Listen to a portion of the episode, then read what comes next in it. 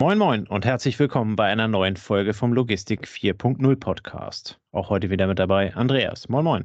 Hi Tobias, Abend. Andreas, ähm, wir haben uns ein spannendes Thema rausgesucht, um mal wieder eine Basic-Folge zu machen. Ähm, du hast hier ein bisschen vorbereitet äh, und zwar sprechen wir heute über die Ersatzteillogistik. Ähm, da hatten wir ja schon mal den einen oder anderen Gast, der ein bisschen was dazu erzählt hat. Ähm, äh, sehr, sehr, sehr spannend. Ähm, und wir wollten da einfach nochmal auf die fundamentalen Grundelemente ähm, aufbauen und dann so ein bisschen äh, schauen, wie verändert sich das äh, gerade in der Digitalisierung, was lässt sich da überhaupt digitalisieren oder sind wir vielleicht da unter Umständen noch weiter. Ähm, insofern hast du ein wenig recherchiert und ich würde dich bitten, einmal anzufangen, uns äh, zu erzählen, was denn Wikipedia zur Ersatzteillogistik ausspuckt. Genau, vielleicht vorneweg. Man kann eigentlich sagen, Ersatzteillogistik, warum brauche ich dafür eine spezielle Logistik? Aber ich denke, das wird heute in der, in der Folge der Besprechung klar, dass es doch hier etwas ähm, besondere Herausforderungen gibt. Und was sagt Wikipedia? Ähm, Ersatzteillogistik befasst sich mit der rechtzeitigen Bereitstellung von Ersatzteilen und deren Lagerhaltung.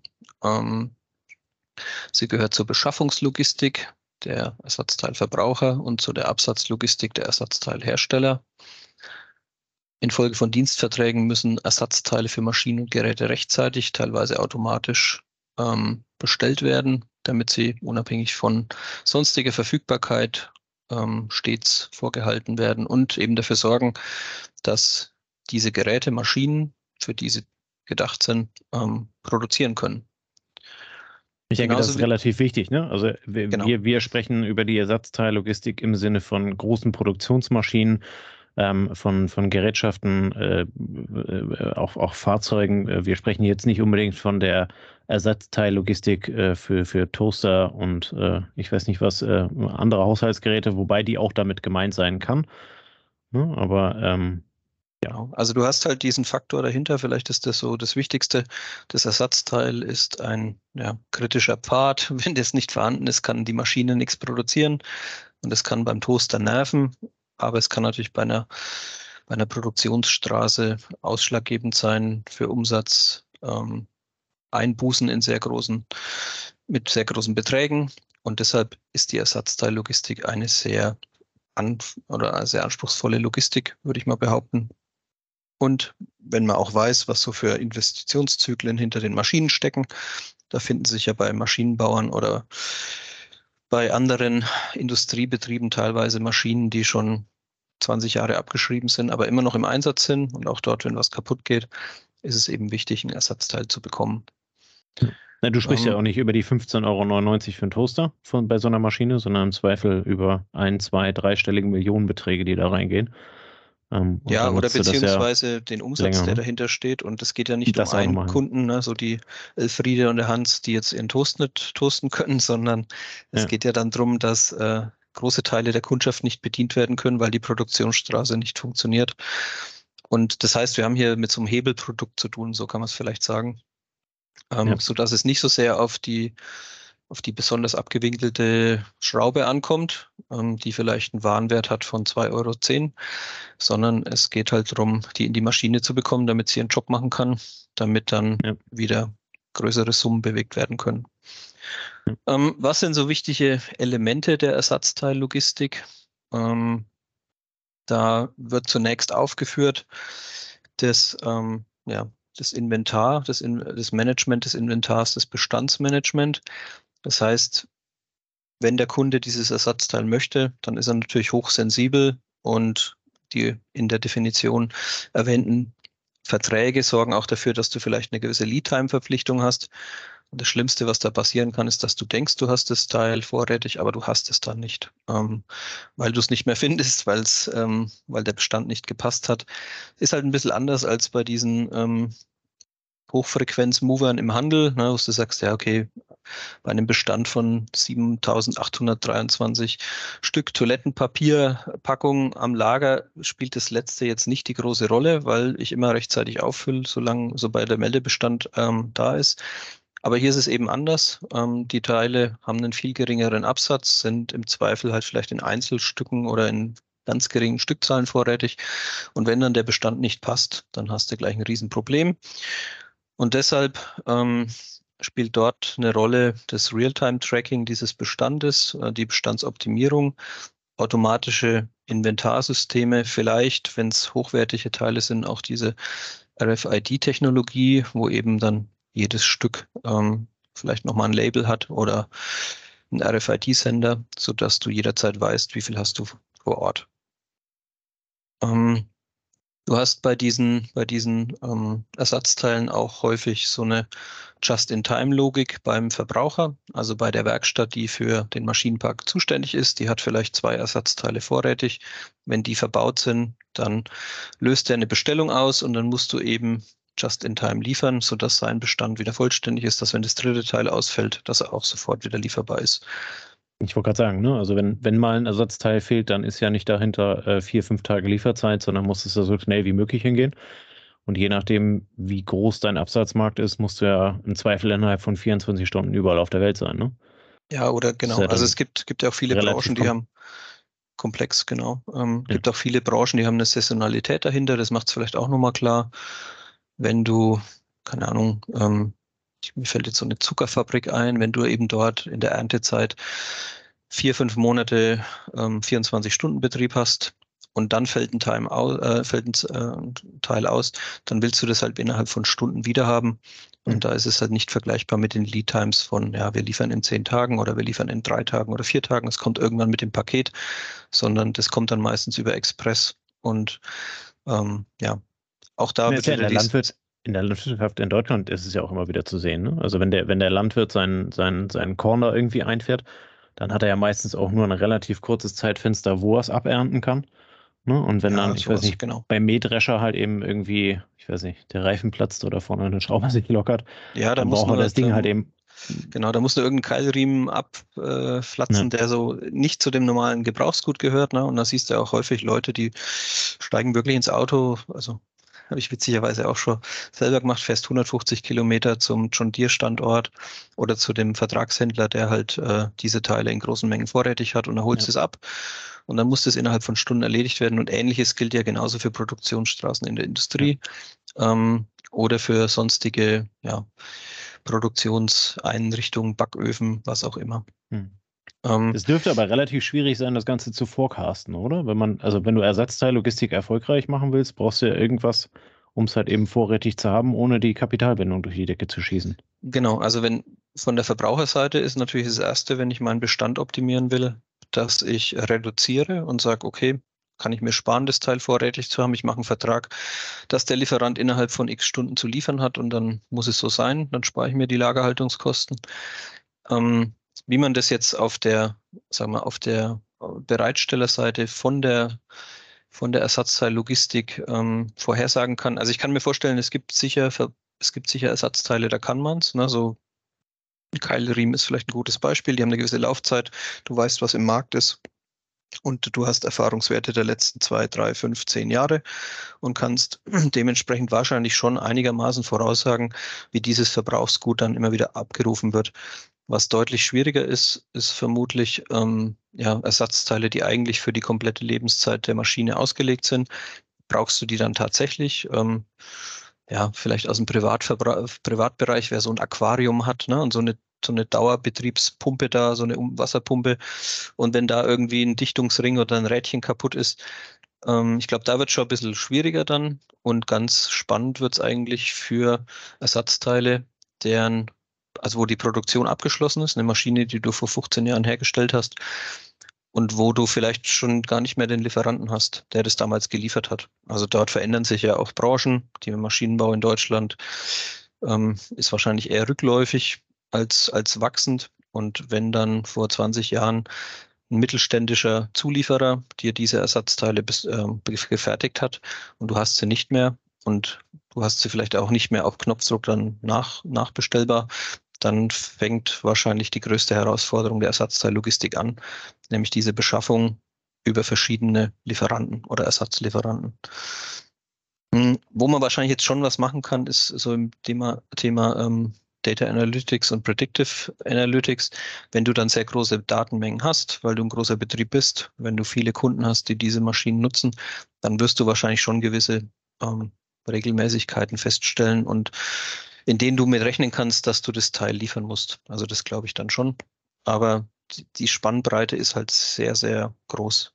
Also wie beim, beim Auto zum Beispiel, ein Keilriemen reißt, das weiß man. Aber dass beim Auto ähm, irgendwo ein Ersatzteil vom Getriebe gebraucht wird, ist wahrscheinlich dann eher ungewöhnlich. Und da kann es dann etwas spezifischer werden und spannend wird es halt auch, wenn diese, wenn diese Beschaffungsmärkte dann nicht nur irgendwie europäisch waren, sondern vielleicht global. Und ja, russische Fertigung. Viel Spaß, ne? Wie, wie kriegst du dann jetzt das Ersatzteil, wenn dort vielleicht auch Handelsrestriktionen bestehen? Da wird es dann sehr, sehr interessant. Und das führt dann zum nächsten wichtigen Punkt. Das ist so dieses, ähm, ja, sag mal, Lieferantenmanagement, äh, Supplier Relationship Management.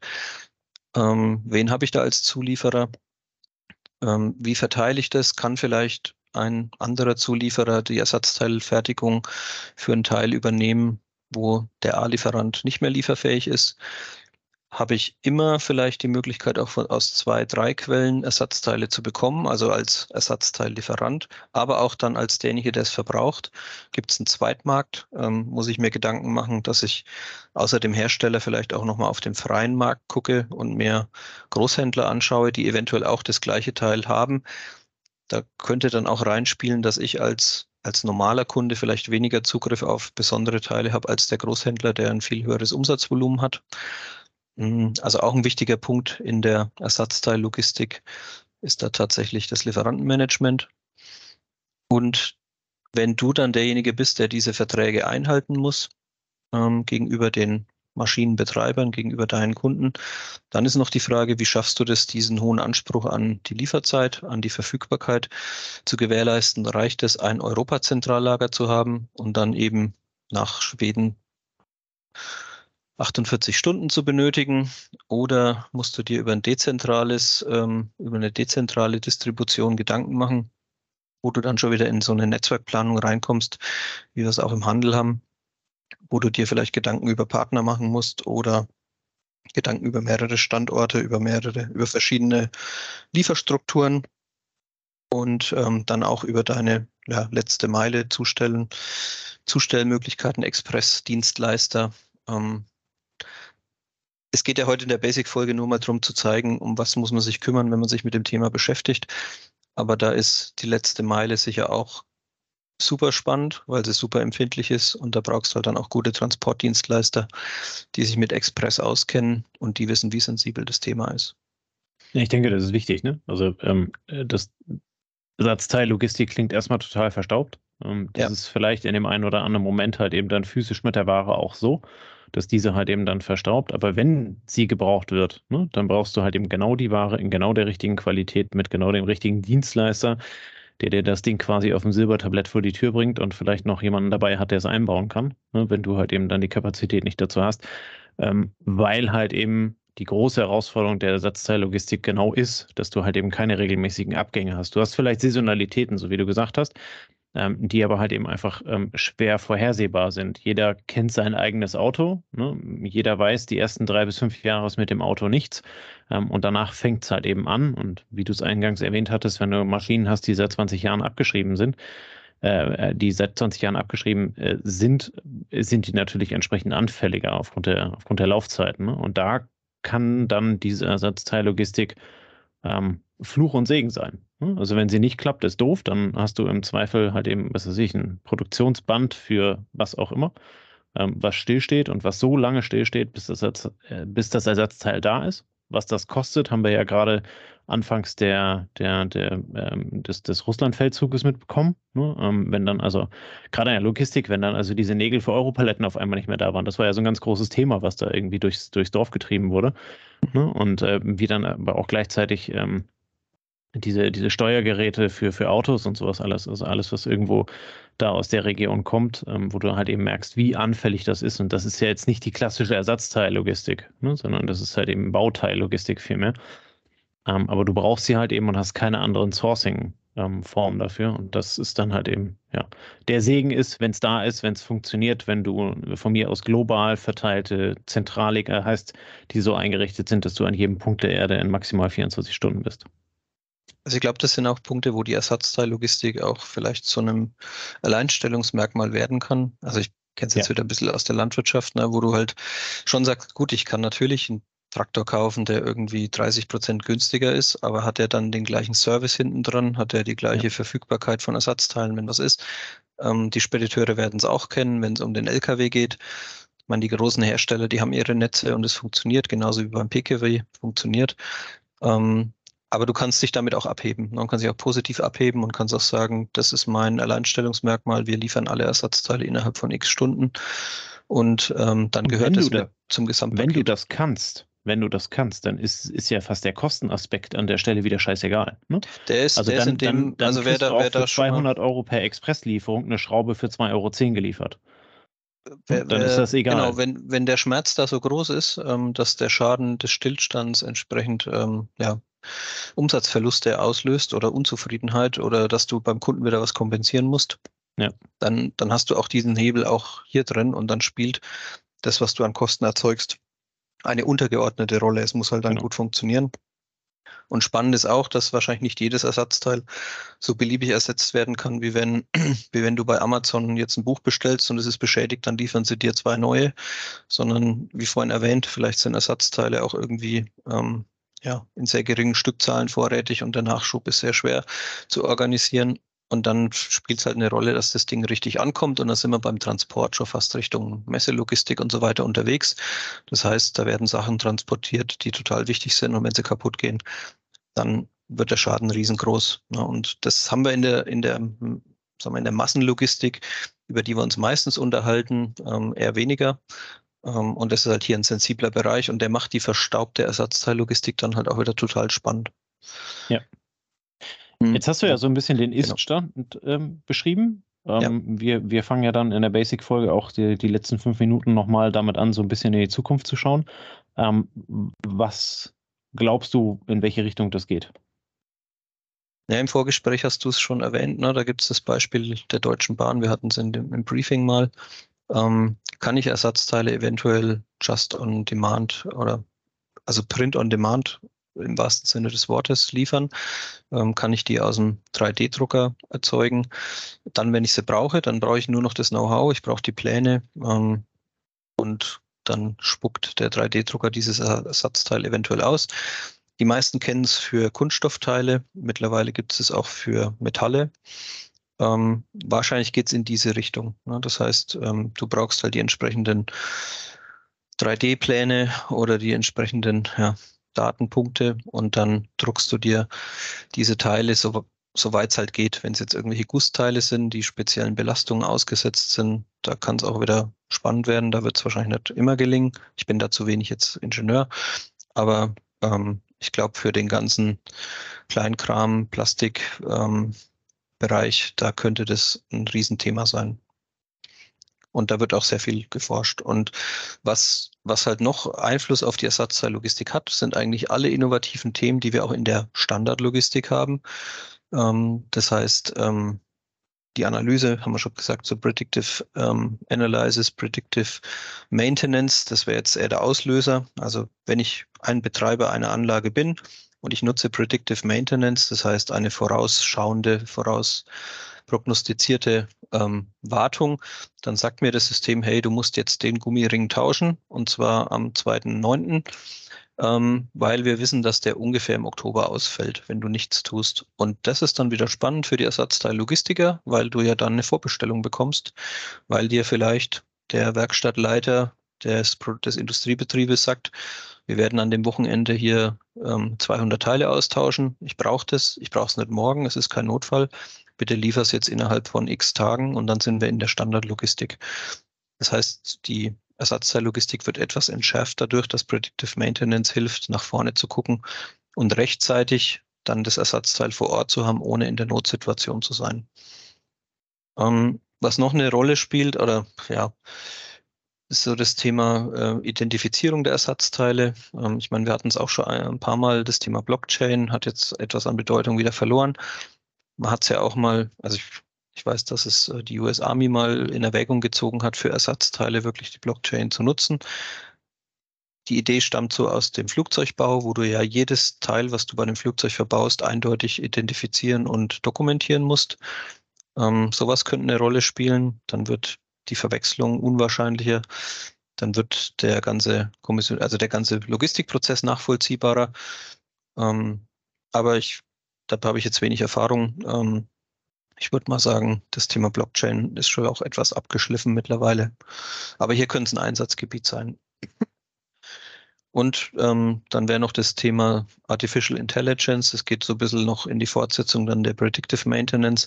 Also hast du noch einen schlauen Kopf in Softwareform hinten dran sitzen, der ähm, ähnlich wie es früher der Werkstattmeister vielleicht war, aber nochmal mit viel mehr Datenpunkten weiter nach vorne gucken kann und dann geplanter ähm, Maschinen am Laufen halten kann und eben nicht so lange wartet, bis es irgendwo knallt und dann musst du reparieren. Also das sind so die, die Punkte, die man da nennen kann. Ansonsten, wie gesagt, alles, was uns besser macht in der Logistik, kann natürlich auch die Ersatzteillogistik nutzen. Ähm, sei es jetzt eine Routenplanung, sei es die Nachvollziehbarkeit der letzten Meile. Alles, was wir da bisher auch schon in verschiedenen Folgen erklärt haben, spielt hier natürlich auch mit rein. Ja, und letzten Endes, um deine Idee von, von gerade eben nochmal aufzugreifen, ist ja, ähm, diese, diese klassische Ersatzteillogistik ähm, kommt ja dann in ihrem Wert zum Tragen, wenn halt eben wirklich etwas fehlt, wenn also irgendwo ein, ein Problem besteht. Und das, was du gerade sagtest, wenn du in diese Predictive Maintenance kommst, das heißt, ähm, du kommst ja etwas übertrieben formuliert in so ein Abo-Modell, mhm. ne, äh, wo dann also drin steht, äh, jedes Jahr am 2.9. musst du diesen O-Ring auswechseln. Ne? Und das heißt also, die, die Bestellung geht dann jedes Jahr irgendwann im Juli, August oder sowas raus und äh, wir brauchen dann und dann brauchen wir das, ähm, weil wir dann halt eben die Maschinen warten und sowas alles. Und damit wird es ja aus der Kostensicht wieder interessanter. Ne? Das halt eben, auf, also äh, was ich versuche darzustellen, das eine ist, es kostet relativ viel, ähm, weil du einen hohen Need hast. Ähm, auf der anderen Seite kostet es halt eben ein bisschen mehr, ähm, wenn, du die wenn du die Wartung halt eben in den Vordergrund stellst und damit halt eben dem, dem, dem Ernstfall nicht zu 100% vorbeugst, aber halt eben versuchst, so weit vorzubeugen. Und da bist du ja dann, wie du gerade auch gesagt hast, wieder in dieser Standardlogistik drin, kannst du über die normalen Wege bewegen, ähm, hast nicht die zeitliche Komponente da hinten drin und kannst an der Stelle dann halt eben ich will nicht sagen, entspannter Logistik machen, aber äh, auf, auf jeden Fall viel mehr im Standard. Und Standard ist ja dann wiederum das, was der Logistiker ganz gerne mag. Genau. Ähm, was auch so ein bisschen anfängt, Einfluss zu nehmen, ist so das Thema, ähm, ja, Circular Economy, also so diese, kann ich vielleicht Teile auch wieder aufbereiten und dadurch spare ich mir ein Ersatzteil. Also wir haben ja eine Zeit erlebt, oder es ist jetzt auch immer noch so, dass man modulartig alles Mögliche tauscht. Ne? Beim beim Auto ist es, mal blöd gesagt, beim Auto ist die Lampe kaputt die, beim Licht und er tauscht das ganze Licht, weil es nur noch das Licht als Modul gibt. Und ähnliches gibt es, diese Modularisierung gibt es natürlich auch ähm, in der Ersatzteillogistik. Dort könnte der Öko-Gedanke oder der Nachhaltigkeitsgedanke dazu führen, dass man wieder etwas stärker Richtung Aufbereitung geht, ähm, was dann auch wieder für, die, für das Verhältnis Hersteller Lieferant äh, Verbraucher spricht, ne, dass das irgendwo in einem System sehr eng miteinander funktioniert. Wird vor allem dann spannend, wenn die Nachschubwege ansonsten äh, vielleicht verloren gegangen sind.